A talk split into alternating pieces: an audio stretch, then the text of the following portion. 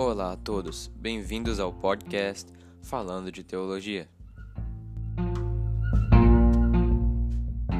Falando de Teologia, eu sou Enzo Caldas. Meu nome é João Dutra. Eu sou Caleb Williams. Eu sou Emerson Araújo. Bom, eu sou Pedro Haruki e hoje quem vai estar apresentando o tema sou eu. É, o tema, no caso, como Enzo preferiu não explicar, já que ele tinha medo de falar merda, é, é o criacionismo. A gente, é sobre. Ô, a gente tá fazendo cara aí. essa sequência de aulas, de aulas, né, Enzo? Essa sequência, enfim, a gente tá fazendo essa sequência de episódios de vez em quando para poder explicar as quatro visões mais importantes dentro do cristianismo sobre a criação do mundo. Muita gente acha que só tem o criacionismo da Terra Jovem, é, mas na verdade não é só isso, né? Inclusive a gente começou por ele para já descartar logo essa opção, né? Porque senão Ou Enzo ia seja, ficar rosnando Haruki até o querendo fim. desviar as pessoas aí que nasceram no. Enzo queria, senão Enzo ia ficar rosnando até o fim. Pode falar, Emerson. É, é engraçado, né? Porque logo quando a gente entra assim na escola, ou não, tipo, se converte logo, a gente pensa que só existe é, evolucionistas e, e criacionistas. E tipo, é, eu lembro quando eu tava, sei lá, Aí tem os criacionistas, série. os evolucionistas e Haruki, que é o meio termo. aí, tipo, Deixa Enzo eu lembro terminar. que Ô, Emerson. me falaram que existia criacionismo científico. Aí eu fiquei, como assim, velho? Não acredito, tal, tal. Eu fui pesquisar, mano. Heresia? Aí que eu descobri aquele mundo que existia e, e existe assim tanta variação de coisa, né? Existe criacionista é, evolucionário, é da Terra Jovem, existe é progressivo, gosto. né, da Terra Antiga. E enfim, Exato. é, o tema do segundo episódio, né, foi justamente o criacionismo da Terra Jovem. Foi quando a gente começou essa série de episódios aí. E o, se- o- hoje seria o segundo, né, que vai ser sobre as respostas que os outros autores desse livro deram, né. Esse livro é, se chama A Origem, no caso. Ele reúne quatro representantes para essas quatro visões e eles estão discutindo esse tipo de coisa. Aí o primeiro apresenta E uma visão que- e eles respondem. Já Ok? que eu pedi sempre pra gente dar as fontes. Fontes é, é o livro A Origem lá do. A pessoa mais principal é o, o Hugh Ross, né? Então, as origens, o escritor É, principal os é Hugh autores Ross, são mas tem vários os autores autores. são Ken Ham, Ken Ham, Hugh Ross, é, Deborah Harsma e Stephen Meyer. Ok? Caramba, velho, São cara decorou os quatro autores desse livro. Exatamente. eles, não, gente.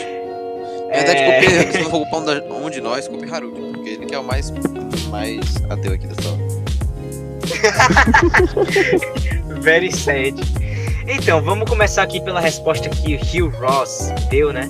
Inclusive, eu vou pedir logo pra Enzo já ir abrindo aí a, a Bíblia, pra- por causa que a gente vai usar ela bastante. Então, Enzo já teve a vez de se vangloriar aí das, eh, das ideias que combinam com o livro, então a gente vai agora derrubar esse orgulho dele, ok? E vai começar aqui. Falando o contrário da né, Ross. Hugh Ross, ele é o representante do criacionismo é, progressivo, certo? Criacionismo da Terra Antiga.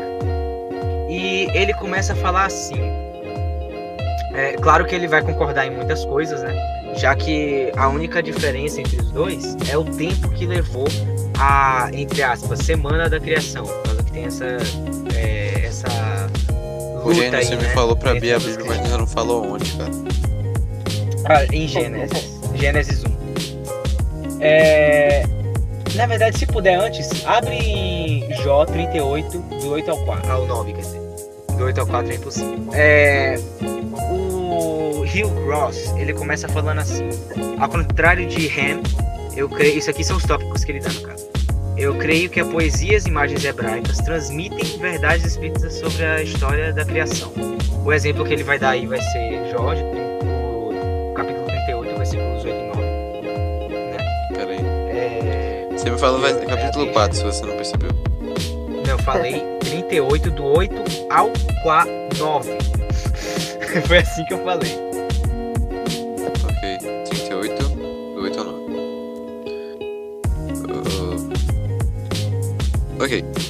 Quando o mar jogou, jorrou entre o ventre da terra, Quem foi que fechou os portões para segurá-lo?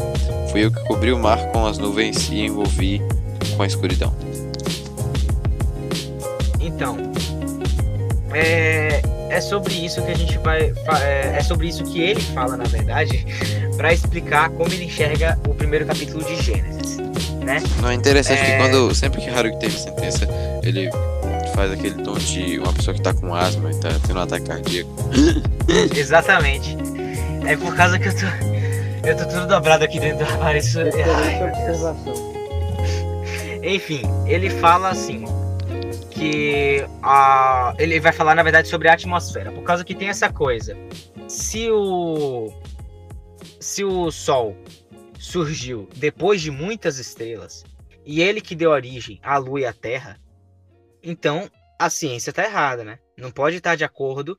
Se não tá de acordo com a Bíblia, no caso, então tá errado. Só que ele traz uma forma de entender isso para que não fique é, contraditório em relação à Bíblia. Afinal, senão ele não seria é, um cristão verdadeiro, né?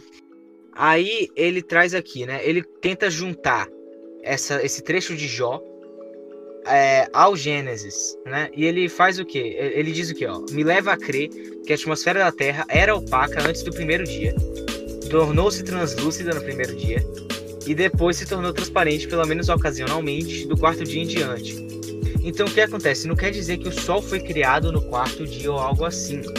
Entende? Quer dizer, quando ele fala é, fazer o Sol, né? Então, você, dependendo da forma que você traduz, pode se tornar fazer aparecer a luz ou fazer aparecer o Sol. Então é possível que simplesmente não, fosse cap- não, não fôssemos capazes de enxergar o Sol até o terceiro dia, certo? Os luminares, o Sol e a Lua. Alguma objeção, Enzo? Pra mim, isso é coisa aí no- de até o comunista. Na, Ah, na tudo bem, Bíblia em português não tem dizendo assim, haja a Exatamente. luz? É Haruki, explica isso aí. É haja luz. Mas aí é outra parte. Haja luz, no caso, a gente admite que seja a luz seja o próprio Deus. Né? Inclusive a gente já discutiu isso no.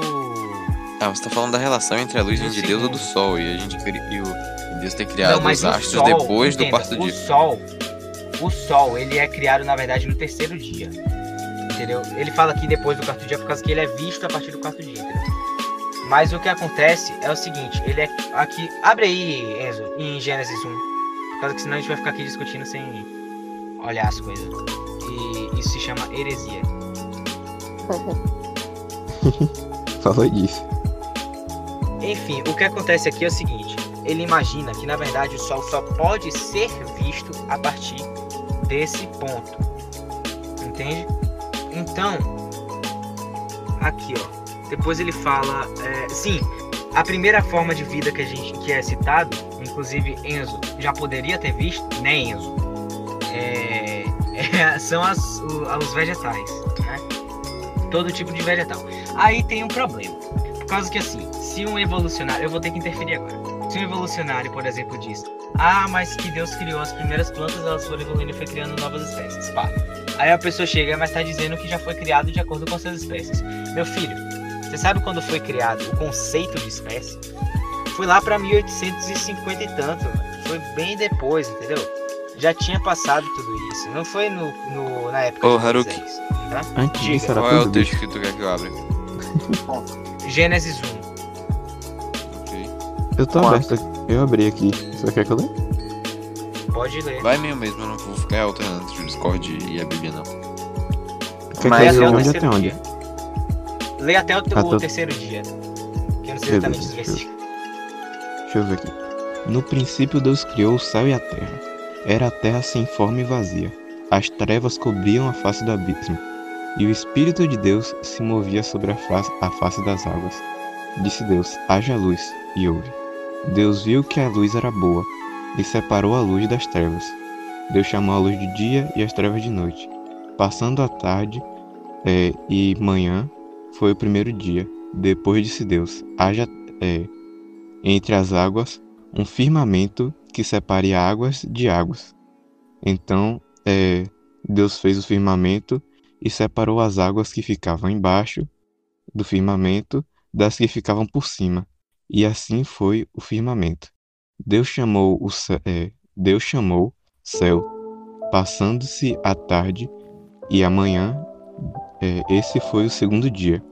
Então disse Deus: Ajuntem-se num só lugar as águas que estão debaixo do céu, e apareça a parte seca.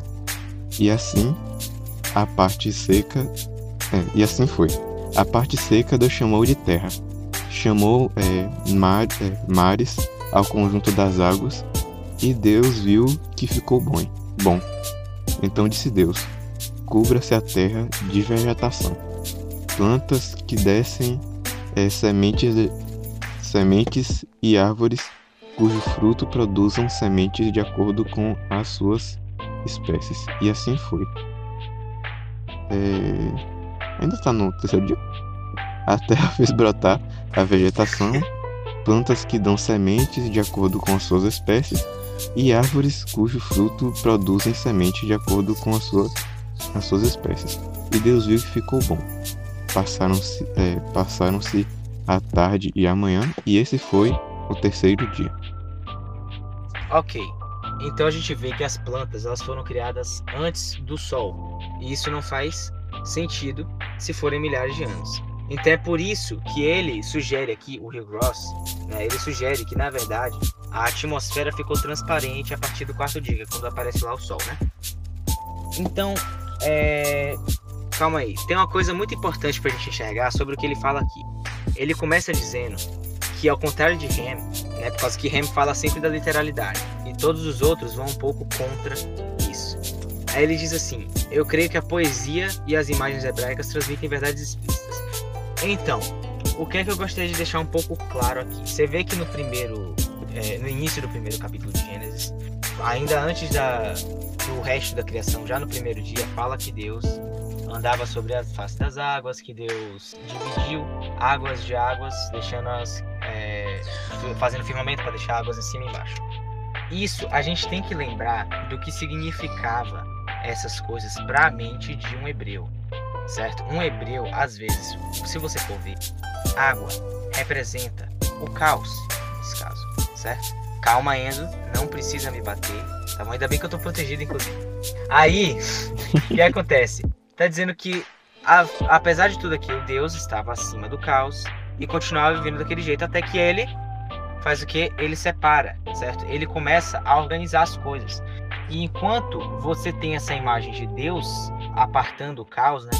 Você enxerga uma coisa que não é Eu tô segurando pra não bater em Haruki, sério. mas que é o que tem, eu sei, mas que os hebreus tinham isso na mente deles já, certo? galera. Na, todo, na verdade, eu acho que toda a sociedade daquela época enxergava dessa forma que acima do céu tinha uma camada de água, ok? É assim que eles enxergavam o mundo. Então era é isso que é muito importante você lembrar e por isso fala Moisés que tinha essa crença de que tinha água acima do céu. Fala o quê? Se tem água acima do céu, quem foi que fez isso? Foi Deus que separou. Então isso é uma parte do significado do versículo, ok? O cara, muitos Pode judeus também dizer, acreditavam que a Terra era plana. Você acha que isso é na verdade só porque um judeu acreditava? Então, por isso, meu filho, eu não acredito que tem água em cima do céu. Você esqueceu dessa parte? Tem a E, e questão. quando tá velho, chovendo, qual não é, qual é a explicação? Expliquem a Deus. A Bíblia fala em literalidade que o firmamento é uma. É um. como se fosse uma estufa ao redor do globo, formando. dando a entender que a Terra é redonda. Na visão. Na visão bíblica e não plana. plana. Já que você não acredita na literalidade, quer dizer Ah, que você é um terraplanista? Não, por causa que eu não. Você acredita então que Josué parou o sol ou você acha que ele parou o movimento da Terra? Mas aquilo é um texto histórico, ah, ah, obviamente. ah, ah, ah, tá, e Josué então não foi. Não foi um texto histórico, então. Tá bom, então. Então nunca teve Josué. É, ima- é imaginação. Foi, é, Moisés inventou Josué. Entendeu? Eu tô voando aí. Não, eu tô dizendo que Josué é um texto histórico. Então, se Josué, Josué é um texto Então, histórico, é porque um homem, escre- um homem escreveu contando a história do povo de Israel. Obviamente, naquela época, as pessoas viam o sol se movendo. E a gente não, e a- o humano não tinha percepção que a Terra se movia e não o sol. Logo, é muito simples um humano acreditar que o sol para de se mover e o sol se move, ao invés da Terra para de girar e a Terra gira. E é por Refutado. isso que também tem o versículo falando que tinha água em cima do céu, por causa que era essa imagem que eles tinham naquela época. Enzo, eu vou te dizer um negócio. Ainda não, peraí, ainda não. eu vou te dizer um negócio. Existe o princípio da acomodação. Ok? A acomodação. O que acontece? Deus acomodou a mensagem que ele tinha à mentalidade de um hebreu. Entende? É tipo Não quando. necessariamente tudo que tiver vai ser ciência. Não é, não é um livro científico. A intenção. Tem uma frase muito genial que eu já vi uma vez, que é a Bíblia não tem a intenção de dizer como vai o céu, tem a intenção de dizer como ir pro céu. Entende? Pode dizer, Emerson. Caramba. É tipo quando o Jesus fala do coração do homem, né? O coração do homem é. Ou Jesus, ou então algum é, profeta fala do coração do homem que é enganoso, desesperadamente corrupto, e quando o coração tá isso ou aquilo. Na verdade, a gente não pensa, não age pelo coração. O coração só bombeia sangue. Mas se ele dissesse, ah, o cérebro do homem é, é enganoso, é extremamente corrupto, aí, sei lá, eu vou dizer o meu mesmo não. Ou então, é verdade, uma coisa assim, sabe? Mas pra. A entendível, né? É, poética, você né? percebeu que Haruki tá, Já tem a tá, licença poética. Haruki tá movendo o pensamento de ateu, com argumentos de ateu. Ele tá é, promovendo a- o, uma forma de criação evolucionária, que evolucionismo faz parte, de, faz parte do ponto de Opa! vista de um ateu. E ele tá usando o argumento Evolucionismo de é uma que. coisa. Evolucionismo é uma coisa. Mas você acredita na evolução de, de uma forma ou de outra? Evolução existe. Evolucionismo? Não. Evolucionismo é por causa que tudo que existe, existe por causa da evolução e da ciência. Simples. Entendeu? Enfim, se a gente não continuar, gente, a gente nunca vai terminar isso aqui. Bora deixar pra depois que eu ler isso aqui, a gente vai discutindo. E vai se estapeando com argumentos aí. é, É, eu posso falar também do, do negócio da, do sol. Não, Pode depois. cara. pode, você pode ir dizendo, cara. Não, é, um, eu queria falar também um negócio do, do sol que eu achei curioso, mas depois que você acabar de falar aí sobre o sol, que eu vi uma vez, é, pesquisa de Facebook, né? Eu lembro uma vez que eu vi a Dr. Lourenço falando, mas faz tempo. Então quando você, acabar aí, você me chama. Ok, Tá. Ok. prossiga aqui É. teu ponto, Haruki. Sim. É, é muito importante, ao contrário do que Enzo diz, tá? Lembrar que todas essas visões aqui têm o mesmo centro, ok? Elas se diferem em relação a como o mundo surgiu, mas não para onde vai todo mundo. Todo mundo entende da mesma forma que o que é necessário para ser salvo é Jesus e que a Bíblia é inerrante. E não necessariamente a sua interpretação da Bíblia é a verdade. Entendeu? Uma coisa, eu acredito que existiu evolução e que Deus usou isso. Enzo acredita que evolução não faz sentido. Entendeu? E a gente continua sobrevivendo. Eu não vou nem dizer convivendo, vou dizer sobrevivendo, porque com Enzo é difícil. Mas. Mas é muito importante isso. E é um erro que Ham, Ken Ham, né, no primeiro texto que a gente lê, O ele presunto. acaba cometendo, exatamente. Ele acaba cometendo esse erro, né? Por causa que ele acaba. Abre aspas, ham que- em inglês significa presunto. Ah, é, esqueci de. Abre parênteses. Caramba, velho. que erro ridículo esse agora. Erro ridículo é acreditar na evolução, Haruki. Tá entendendo porque eu falo sobreviver? É por isso, é por causa de coisas assim. Então, o problema de Ken Ham é por causa que ele acaba é, elevando a interpretação da. Ele acaba elevando a literalidade à autoridade. E são coisas diferentes. Ok? Uma interpretação é uma coisa. A autoridade que a Bíblia tem, que Deus tem, é outra coisa completamente diferente. Entende? Então o que acontece é que Ó, eu vou, eu vou ler aqui. Ah, o Hugh Gross, a gente ainda tá nele, mas eu pulei um bocado aqui. Ele fala assim: a mensagem central de Ham é a seguinte: a questão da idade da Terra para os cristãos se reduz à questão de autoridade. No caso, autoridade da palavra de Deus. Isso está lá nas páginas 45 a 46, mas como quase ninguém aqui tem um livro físico ou sequer olhou lá embaixo se era a 45 a 46, então Alguém não tá faz jogando aí diferença direta, né, Haruki? Nenhuma. Enfim, é, o que acontece? Ele tá dizendo aqui que discordar da opinião dele, né, a opinião sobre a palavra de Deus, é a mesma coisa de você negar a Bíblia, entendeu? De você negar a veracidade da Bíblia. E aí é que entra a questão da acomodação. O que ele fala é o quê? Ah, que se uma pessoa acredita que Gênesis não é literal, então ela pode acreditar que o Evangelho não é literal, que é uma mensagem bonita e alguma coisa. Entendeu? Às vezes nem tão bonita em algumas partes. mas- O Haruki, pra você o céu é literal? Ou é só um, um- um outro plano? Pra mim, o quê? Pra você o céu é literal ou é só um outro plano? Uma outra, uma outra dimensão? Qual céu? Tipo, A palavra céu não é exatamente a que eu acho que eu usaria, mas eu usaria o paraíso, que é o lugar de verdade que existe, é literal e é mais real. Na verdade, a gente só nossa. fala céu por causa de um costume, não- porque na verdade a exatamente. palavra em inglês usada pra se referir a heaven. even. Exatamente. Não, heaven é um é uma outra forma, um sotaque britânico pra falar haven, que é corvo. Ó. Ai, meu Deus. Deixa eu voltar aqui. Então, eu acho que dá pra gente passar pro próximo, por causa que tem quanto tempo aí do pod? Você consegue ver? Que horas são? Já são 15 e 9, meu Deus. Olha só. Eu passar essa parte aqui, por causa que ele vai falar sobre uma coisa que a, a Horseman vai falar depois, de novo.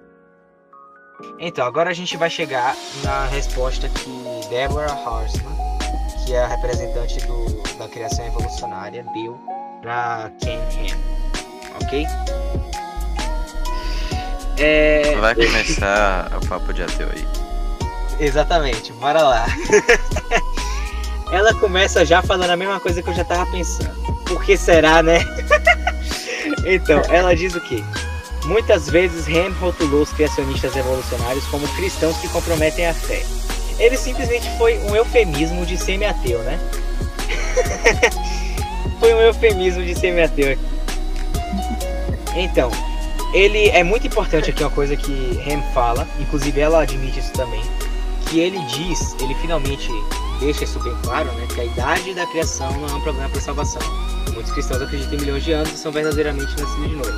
Haruki, se a, se a Terra tem. Se a Terra tem mais de milhões de anos e ela na verdade não passou pelo processo de dos sete dias originais, né? Em que momento se estabeleceu a queda da humanidade? E o que era a maçã? O que era maçã nem você sabe, Enzo, pelo amor de Deus. Não, na literalidade a maçã era um fruto. Quer dizer, a maçã era. Exata- é na um verdade a fruto. gente fala maçã, mas Não- era um fruto. Não, Ah, ele não é fala maçã não. que um- Ele É, não fala maçã é, maçã, um- não. é uma forma de linguagem. Porque era um coco, você sabe. Ele tomou e comeu. Um coco. É, porque tomou e comeu. Exatamente. Emerson ia falar alguma coisa aí. É, esqueci. Ah, eu ia dizer que era tipo quando a gente fala que uma baleia engoliu o Jonas. Não tem como uma baleia ter engolido o Jonas. É Mas tipo, o único, mas Foi o único peixe. animal aquático que a gente vê que tem como engolir uma pessoa inteira é um- uma baleia. Mas sei lá, a gente pode jogar que também foi o Leviatã. Vai que. Apes- É, Apesar. vai que, né? Tem alguns peixes que, que podem, por exemplo. Ah, se a gente pensar que foi muito antigo, tinha muito. é, antigamente tinha é, mais é, bichos ainda maiores, né? Do que tem hoje com a caça e tal. É, É. faz sentido. Um tubarão. Isso se chama seleção natural. É uma das poucas coisas que eu concordo com Enzo. Não, seleção natural, qualquer cristão aí diz que acredita, né, pô? Você vê um gafanhoto, ele vai. E, e tem um gafanhoto marrom e tem um gafanhoto verde. Aí os eu dois escondem numa Enzo, folha. Enzo, calma, respira, Uma, co- Enzo. uma cobra vai pegar qual A dos gente dois? tá Isso é- gastando Isso é tempo. bem simples. Vai lá, A vai gente tá lá. gastando tempo, vamos. Na verdade, gafanhoto, marrom e verde. Opa, aí já tá começando os erros de ciência. é por Vai, causa vai, das Haruki, temporadas, Enzo. Vai, vai. Olha só, caramba, pera aí, deixa eu terminar. Olha só, ele fala o quê? Sobre é, visões de mundo antibíblicas. Né? Várias vezes ele diz que os cientistas têm uma visão de mundo antibíblica e tiveram uma visão de mundo antibíblica, e por isso começou a disseminar essas ideias semi-ateias, né? Como diria, semi-ateístas, como diria o nosso querido Enzo aqui. Só que o que acontece? Na verdade, ele simplesmente ignorou o fato de que muitos geólogos foram cristãos e eles entraram no campo com uma visão de mundo cristã, inclusive procurando encontrar né, a Terra Jovem, procurando uma prova de Terra Jovem como ele tenta provar no, Texto dele. E aí, pra você ver como foi o resultado desse negócio, eles saíram igual o Haruki aí, esse, esse projeto aí de, de ateu. tá ficando cada vez mais brutal essa criança. Ó, É, né? O cara me chama de criança, mas ele só tem dois anos a mais que eu, velho. ô velho, eu chamo de criança até gente mais velha que eu. Pelo amor de Deus. o que acontece é o seguinte. O evolucionismo, ela fala aqui, pronto, eu vou ler aqui. O evolucionismo deve ser rejeitado, mas a ciência evolucionária não destrói os fundamentos da fé cristã. Nenhuma descoberta científica pode fazer isso. Viu, Enzo? Isso aí não é a Bíblia, é um argumento de uma pessoa. Ciência evolucionária, ciência evolucionária não fala sobre Deus, fala sobre ciência. Evolucionismo toca no assunto divino, sim, por causa que ele nega o divino, ok? Isso é uma coisa muito importante para quem tá ouvindo, por causa que às vezes a gente acaba criando esse preconceito, inclusive É, você, Emerson essas duas pessoas aí que estão no escutando começo. nosso podcast, é bem importante. Exatamente. Talvez é, tenha uma chance de 50% de um de vocês aí ter esse preconceito. Por causa que, inclusive, como o Emerson colocou muito bem no começo, né? A gente. É, quando chega assim na infância, a gente entra na escola e tudo mais, a gente só enxerga duas frentes. A gente só enxerga o criacionismo e o E o evolucionismo. A gente não lembra. Eu ia o falar Haruki, o mas aí ateísmo. ateu substituiu o Haruki, então. cara baixo, ele tá realmente A ficando mais brutal. aí. Aí, o... então a gente tem que lembrar que existem outras formas de enxergar. E esse livro é muito bom pra gente enxergar isso, né? É, tem uma coisa muito importante aqui que ela cita que o, o Ken Ham nega, certo? Ele separa ali du- duas frentes da ciência: a ciência experimental e a ciência histórica. É, você tem a ciência experimental que seria o quê? Você pegar e, e através da lâmina de ouro né, descobrir lá a estrutura do átomo, ou deduzir pelo menos. A ciência histórica é, por exemplo, as ciências forenses, né, para descobrir que aconteceu numa cena de crime, ou as ciências evolucionárias, por exemplo. É, então você, ela fala o quê? Ciência histórica é confiável e integralmente ligada à ciência experimental e observacional. O, o Chris Ham, o Ken Ham, ele fala justamente o contrário, né? Ele fala que a ciência histórica não é tão confiável, é por causa que a gente está tentando usar a ciência experimental para poder enxergar o passado. E é justamente isso que deveria acontecer, é isso que ela está citando aqui. A ciência histórica é ligada à ciência experimental. Você não acha mais interessante Eu a vou tra- usar a Bíblia pra enxergar o passado, Haruki? Calma, velho, a gente tá falando do ponto de vista científico. É, o Tá falando- tremendo na base. A gente tem que. a gente tá falando da parte científica. Por que, que a ciência não interfere na teologia? É a segunda parte. Entendeu? Então, por que, que a ciência histórica tem a ver com a ciência experimental? Por causa que você vai ver, por exemplo, os métodos genéticos. Eu vou ler aqui os, o. É, a AIG, que é no caso Answers in Genesis, acredita que a ciência histórica é fundamentalmente diferente e menos confiável do que a ciência experimental. Contudo, as ciências históricas, as ciências histórica e experimental estão in- intimamente ligadas. Por exemplo, as observações astronômicas de gases em galáxias, cuja luz se originou milhões de anos atrás, são, regular, são regularmente comparadas hoje em dia a experimentos de laboratório em gases semelhantes. Os métodos genéticos que se mostraram confiáveis no estudo do câncer são os mesmos métodos usados para medir as mudanças genéticas na evolução. Ok? Então é a mesma coisa. São áreas diferentes, mas é tudo uma coisa só. Entende? E agora, queria trazer uma outra coisa aqui. Se alguém quiser fazer, Ô, falar alguma coisa aí, só vou te fazer falar. uma pergunta. É, Já que a gente tá nesse negócio de zoar Haruki porque ele é semi-evolucionista, semi-ateu ainda. Essa, Evolucionário. é, essa piada aí que a gente já tem. Ah, Ô Haruki, você acredita em alienígenas, maluco? Não. A habilidade do cara não. de sair do tema, velho. É habilidade, né, gente? A gente tem que deixar o podcast um pouco engraçado, porque se deixar na mão de Haruki vira uma palestra. É tudo que o podcast não é. Ó, ó, velho, eu, eu achei aqui a parte, ó. O Vai. pergunta: quem é a autoridade suprema, Deus ou homem? Ou qual é a autoridade final, a palavra de Deus ou a palavra do homem? Mano, se você é cristão, sinceramente, você tem que entender Mas que a autoridade suprema é a de Deus, né? Isso tá em todos os aspectos que você for seria a enxergar a Bíblia. Exa Oi? A palavra de Deus não seria a Bíblia? Calma. Como já diz no Evangelho Na de verdade, João. A palavra de. Exatamente, a palavra de Deus está na Bíblia. E a Bíblia é a palavra de Deus. Mas também tem o segundo livro, né? Que é a, a natureza também é a palavra de Deus. Aí o que acontece aqui? É, é isso que eu vou dizer agora, inclusive. Seria muito bom se Enzo quisesse me bater agora, porque eu podia mostrar exatamente como é que é, ela teve que tocar nesse ponto, entendeu? Por quê? Por causa que a gente, a gente acaba esquecendo que existem os dois livros, certo? A revelação geral também existe. O que é a revelação universal ou geral? É a natureza. Isso tá no Salmo 19. Se você quiser abrir aí alguém, por favor, tá? É... É, Minha, se minha fizesse isso, eu agradecia, porque é bem difícil fazer isso pelo celular. tá bom. Então, o que Fui acontece? pego de A criação. abrir lá. Abrir. Lê aí. Fala o texto maluco, Ficou? né, cara?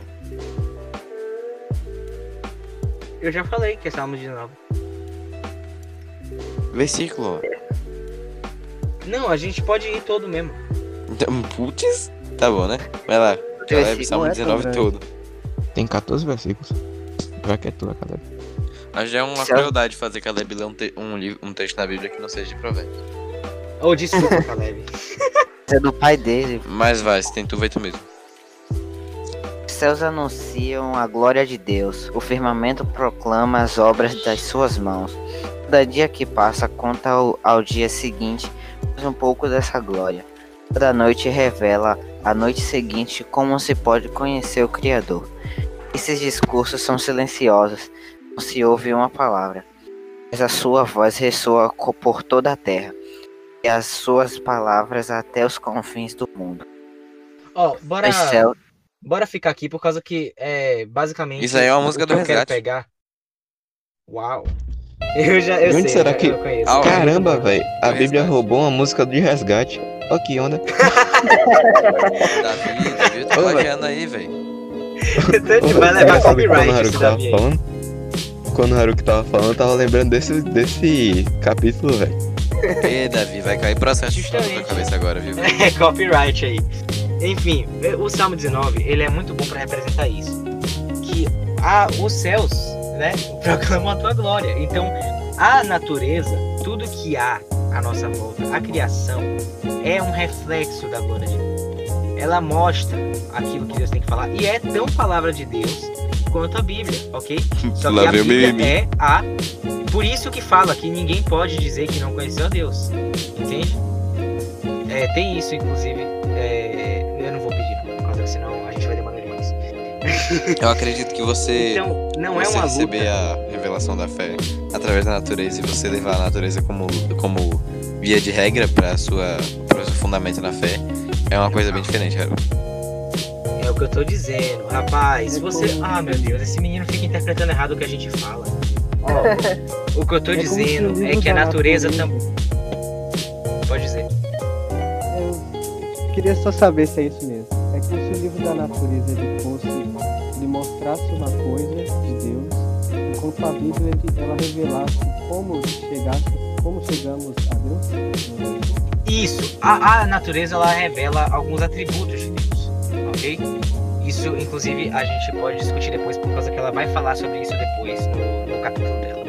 Mas o que acontece é que a gente tem a revelação especial, né? Que é como a gente pode ser salvo. né? A Bíblia é que vai trazer a nossa salvação. Mas a natureza nunca vai contradizer a Bíblia, até porque é o mesmo autor, entende? Então aqui, ó, Al- alguém quer alguém quer fazer uma intervenção aí? É, tipo, você falando, né, que é do mesmo autor e tal. E, e eu lembrando aqui, né?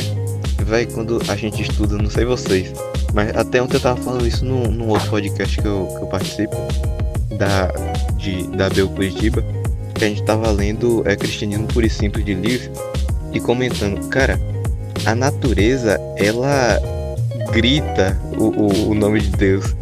E, tipo, eu falando com os caras, tem, tem muita coisa que a gente estuda, velho que só falta ser assinado assim por Deus, porque tem É, por exemplo, eu tava falando com os caras, né? E, e eu já falei isso até com o Haruki, quando é, um professor meu tava falando sobre a quarta dimensão. E, tipo, que a gente só consegue ver três dimensões, mas, por, é, mas, por exemplo, uma pessoa que estivesse no, em 2D nunca entenderia a terceira dimensão. Mas se a gente for na matemática, a gente consegue calcular como se existisse quatro dimensões, cinco dimensões, seis dimensões. E aí, quando ele falava isso, eu só conseguia lembrar de, de da Bíblia falando que a Terra é como se fosse a sombra do que tem no céu. E eu vi, ele, cara, é então é assim, ó. É como se a gente fosse uma sombra, porque se você pega um, uma luz e bate, É sei lá, daqui. em Eu alguma acho que foi coisa, o terceiro episódio que a gente falou disso, não foi? Foi o dos atributos de Deus. É, o os palestrante de Deus. foi João. João. Um dos que mais rendeu o assunto. Exatamente. Mano, É, E, e é massa isso. Ou então a gente pode olhar assim, tipo, antes de Einstein dizer que o tempo ele é relativo, ou e aí a velocidade ela pode variar e tal.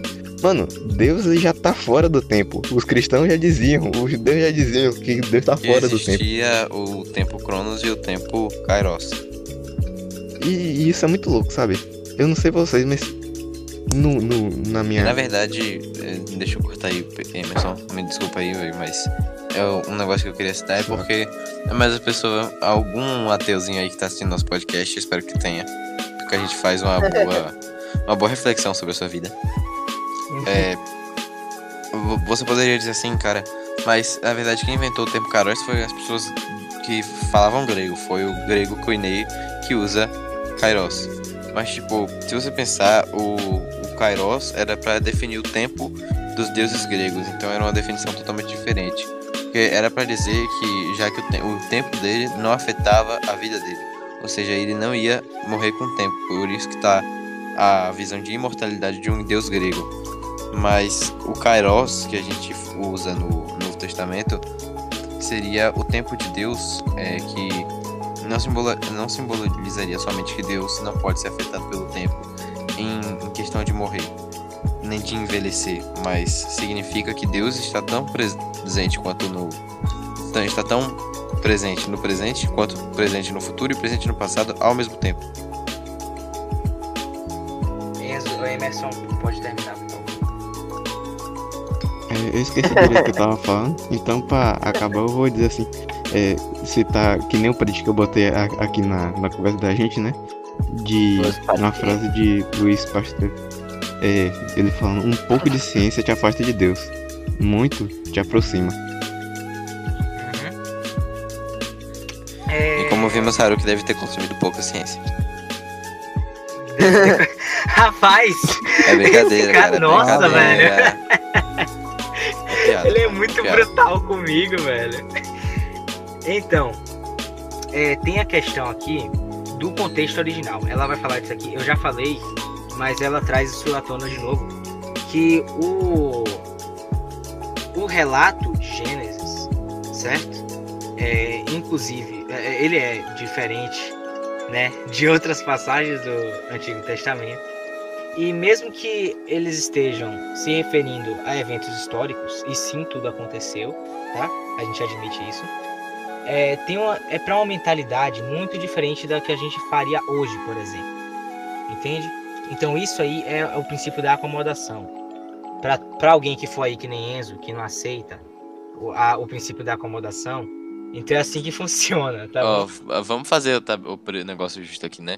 Porque em- o mesmo tanto que eu chamo Haruki de semi-ateu, ele me chama de mente fechada, né? Só que Exatamente. comigo é mais explícito. Ah, ela trouxe aqui uns, alguns pontos. É, a gente vai fechar a fala dela aqui com esses quatro pontos, tá? Que são bem interessantes. Aliás, alguns nem vai fazer muito sentido para muita gente aqui, por causa que é geologia e ninguém gosta de geologia. Mas fósseis marinhos em topo de montanhas. Então, o Ken Ham, pra quem não viu o segundo episódio, inclusive se arrependa, tá? É, ele fala como é que acontece. Eu não sei se a gente citou os fósseis marinhos, mas devia ter citado. Que Não, é, como é que como é que não houve uma inundação global? Aí ele já tá em, em- no dilúvio. Tá, Como é tá que usando esse argumento houve? esqueceu totalmente do dilúvio, né? Só de. Só é de. ele... Só vou jogar Calma, aqui. respira. Respira, farpas aí, ó. Você não foi farpa, né? Você foi uma estaca. Ó, os...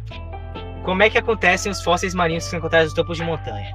Pera aí, ô, ô Enzo, limpa a cara porque eu quero dar um tapa bem dado agora. Por causa que, caso você não tenha estudado ainda, eu tenho certeza que você já estudou. Mas acontece a- o movimento da placa continental. No caso, ainda era marinha, mas enfim, a placa tectônica, ok? Pra deixar mais simples. E criou uma montanha. Então, os sedimentos que foram criados embaixo do mar continuam lá no mesmo ponto que eles existem agora, entendeu? Não, mas o dilúvio como também é faz tanto funciona? sentido quanto Calma, isso. né? respira. Respira, rapaz. Menino. Nada impede de ter sido os dois, né? O, o que eu tô falando, calma aí. Oh, véi, esse rapaz. Eu já tô ficando com. Eu já tô ficando com raiva desse menino já. Ó, os fósseis marinhos podem ter sido podem ter sedimentado lá ainda no fundo do mar para depois virem à tona entendeu então não necessariamente viu não necessariamente ele inundou por exemplo a América o que seria o que não faria sentido se você fala que todas as espécies que existiram existem agora ou no caso todas as Não, mas espécies esse que negócio que o- dilúvio foi simplesmente na Mesopotâmia, fazer concluir que só o mundo descoberto pelos humanos teria sido inundado é meio flood, né? Porque a Bíblia cita que foi o mundo inteiro. Não foi só a Mesopotâmia, segundo a Bíblia. Eu já, ó, eu não queria discutir sobre isso, mas existe o princípio da acomodação. Eu vou ter que falar de novo. E como é que acontece isso aqui, ó? O, se, não, peraí. Eu vou te dar um desafio. Pegue uma arca. Quanto tempo você acha que é, fulano de tal levou? Noé levou. como é que eu esqueci o nome do cara, velho? Quanto tempo que você acha que ele levou? Não, não, não precisa de tempo não. Vai lá, pega e vai a pé, tá? A pé. Pegue todos um, um par de cada um dos, dos animais que existem hoje. Mas você tá ligado que. Tá é ligado fácil, é fácil ele pegar de todo um. Até pode ter sido, inclusive, todo um continente. Eu não vou negar que talvez ele tenha, sido. tenha inundado até o. sei lá, perto da Ásia, sei lá, alguma coisa assim. Mas, velho, a América não existia pra eles. Você tem noção disso? Como é que existem animais aqui na América? Entendeu? Além do que, calma aí, não, pera aí. Eu vou explicar outra coisa que não faz sentido diante de um. É, uma inundação global, tá? O como é que acontece? Você chega assim e joga a água até encher o mundo todo. Enxergue o mundo cheio de água. O que é que deve acontecer? Todos os animais e os vegetais vão se misturar, certo? Já que eles estão morrendo. Eles vão se misturar e aí os fósseis vão ficar é, espalhados por aí. Agora você tem, por exemplo, ela Sinceramente, eu tenho uma teoria sobre isso também. aqui. Tá bom, eu vou gostar de ouvir, inclusive. Vai ser muito interessante. Mas vou primeiro trazer o que ela eu traz aqui que pra eu, depois a gente pode ouvir estar você. totalmente errado, mas Pra eu, depois, eu tava pra pensando depois a assim, gente ouvir você. Como é que tem. como é que tem animal O na Grand América? Porque Canyon- minha teoria da América, Ai, que é os nativos da América, é que provavelmente alguém foi de barco até a América. Mas eu também pensei assim, antes do dilúvio, deveria ter, é, tipo, uma abertura. O estreito de Bering deveria ser um pouco abaixo, é, um pouco acima do nível do mar. Mas com o dilúvio esse nível do mar aumentou. Logo, dava pra passar. E hoje não dá mais. Mas é, eu acho que isso é coisa da minha cabeça. Pode ir. Tá, ok. É, o, eu vou ler aqui o tópico que ela fez. Bilhões de coisas mortas estão enterradas em rochas. Sim, mas as espécies não estão misturadas como esperado da violência de uma inundação global. Em vez disso, formações rochosas como o Grand Canyon mostram camadas discretas, cada uma contendo apenas organismos de um ecossistema particular, alguns apenas da Terra, outros apenas os rios, etc. É, além disso, não se encontram mamíferos, pássaros, dinossauros ou plantas com flores nos fósseis do Grand Canyon, é, o que é altamente inconsistente com a alegação de inundação global. Você disse que tinha uma, uma explicação para isso.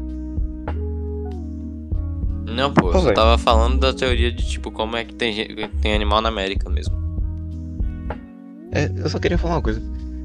Tipo, eu, eu lembro que eu, eu já. Eu já disse. Ó, velho, e quando eu, eu não meu- falei teoria, na verdade, eu falei uma coisa que, tipo, eu como se fosse uma ideia que passou na minha cabeça, na verdade. Não, Uhum. tipo, não tem crédito, eu não tenho como provar isso, só, só uma coisa que passou na minha cabeça um dia e eu. Não, a gente entendeu. A, a gente é criança, a gente não tem que ter tanto compromisso com a realidade. Brincadeira, vai, vai, Emerson. É, tipo, uma coisa que já me deixou muito chateado no- nos meus, tipo, Eu estudos, que. É que, tipo, pra cada. é, dependendo do discurso assim, tem umas estatísticas que mudam, velho. Tipo, esse negócio de. de do, do mundo já ter sido totalmente cheio de água. Aí, se você olhar, tem estudos científicos seguros que dizem que no mundo existe água suficiente pra inundar toda a Terra. Aí, se você olhar por outro lado, um- uns estudos seguros que, tipo, dizem que. É, seguros entre aspas que dizem que não existe água no mundo suficiente pra inundar toda a Terra. Aí você fica. Que? Tá ligado, assim, velho? É, me fala, é, tipo, uma vez É. me falaram assim. Mas, velho, uma, tá ligado? Uma hora a água do mundo vai acabar, né? Eu pensei, velho, como é que a água do mundo vai É. acabar? Se o ciclo da água é Exatamente, exatamente feito faz pra toda a água sentido. evaporar e voltar pro mar. Faz Faz muito sentido sentido isso aí. É por causa que a pessoa interpreta errado. A pessoa acha o quê? A água potável ou a água doce vai Ixi. acabar. E aí entende o quê? Ah, que a água vai do acabar. mundo vai acabar. O oceano vai ser. Exato. Enfim, ó, bora continuar aqui. É, ele tá, o Kenham também fala sobre erosão que não existe, mas na verdade existe. Existe sim, erosão claramente vista.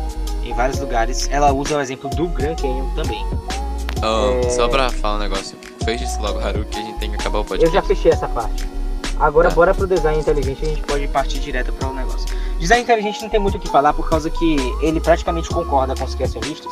É basicamente que pra assim- dizer que é impossível que um mundo tenha sido criado com tantos detalhes, inclusive, por exemplo, dos dos nossos cromossomos, que tem mais de material para 5 milhões de livros de 500 páginas para serem escritos, ou então, como um olho é tão bem projetado, isso é impossível ser, ser do acaso.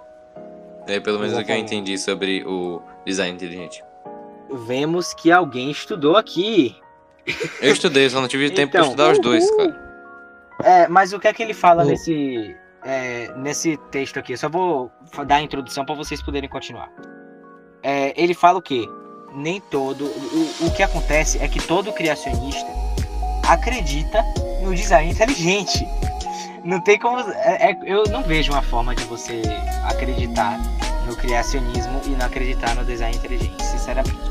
Eu acho que não faz sentido. Por causa que, se você acredita que foi Deus quem fez as coisas, significa que não foi nada ao acaso. Então ele não tem muito o que discordar, certo? Não é exatamente Putz, uma teoria. até um si. meia hora atrás, até uma, tipo, três horas atrás, eu achava que era a mesma coisa. É, pois é. Não é, uma, não é uma teoria como os outros. Ele é só uma afirmação, basicamente. É, mas o que acontece? Ele vai dar uma explicação aqui mais pessoal, certo? Não é tanto assim, teoria contra teoria, afinal não é uma teoria. Mas o que acontece? Ele vai trazer aqui por que é que tá, é, foi tão fácil assim. Foi tão fácil não. Por que é que teve tanta coisa assim que deu pra falar contra os argumentos dele? Ele diz o quê? Os argumentos é, que ele usou é que não foram bem organizados. Então, o que acontece não é que a gente tá atacando o criacionismo da Terra Jovem, tá bom? Mas é que ele acabou não trazendo os argumentos mais fortes possíveis. Ele trouxe um argumento muito importante, que é, Que é a o argumento da. Cara, baixa. É o argumento da morte. Todo mundo usa a Bíblia como argumento, Enzo. o... A morte eu acho que é o melhor argumento que ele usa, entendeu? Como é que morreram antes. Mas aí ele. ele Eu fala acho que é a assim que genealogia. também é um bom. Agora. Eu vi gente assim dizendo que, tipo, células morrem a todo momento, como é que nenhuma célula morreu antes da queda, já que não existe a morte? Aí eu, putz, você não tava entendendo que a, a morte, só nenhum humano morria por causa da árvore da vida, então, tipo, Exatamente. a gente só morre hoje porque a gente Pois. não come da árvore da vida, não porque a gente pecou. Exatamente. Ele fala que não era pra eles. é, que a- eles deviam esconder pra eles não comerem da árvore da vida, por causa que aí o mal ia ficar. Enfim, aí o ele vai trazer simplesmente isso, que não foram os melhores, ele não juntou os melhores argumentos bíblicos e científicos? Para provar o ponto dele. Ele acaba tentando é, provar uma coisa com a outra que fica meio desconexo. Enfim, eu, eu vou aqui ler o que ele falou. é, é muito interessante. Cadê? Deixa eu ver se eu acho aqui pra vocês. Ó, por favor, alguém abre no Salmo 90. De preferência no versículo 4. Ó, não é seu, tá?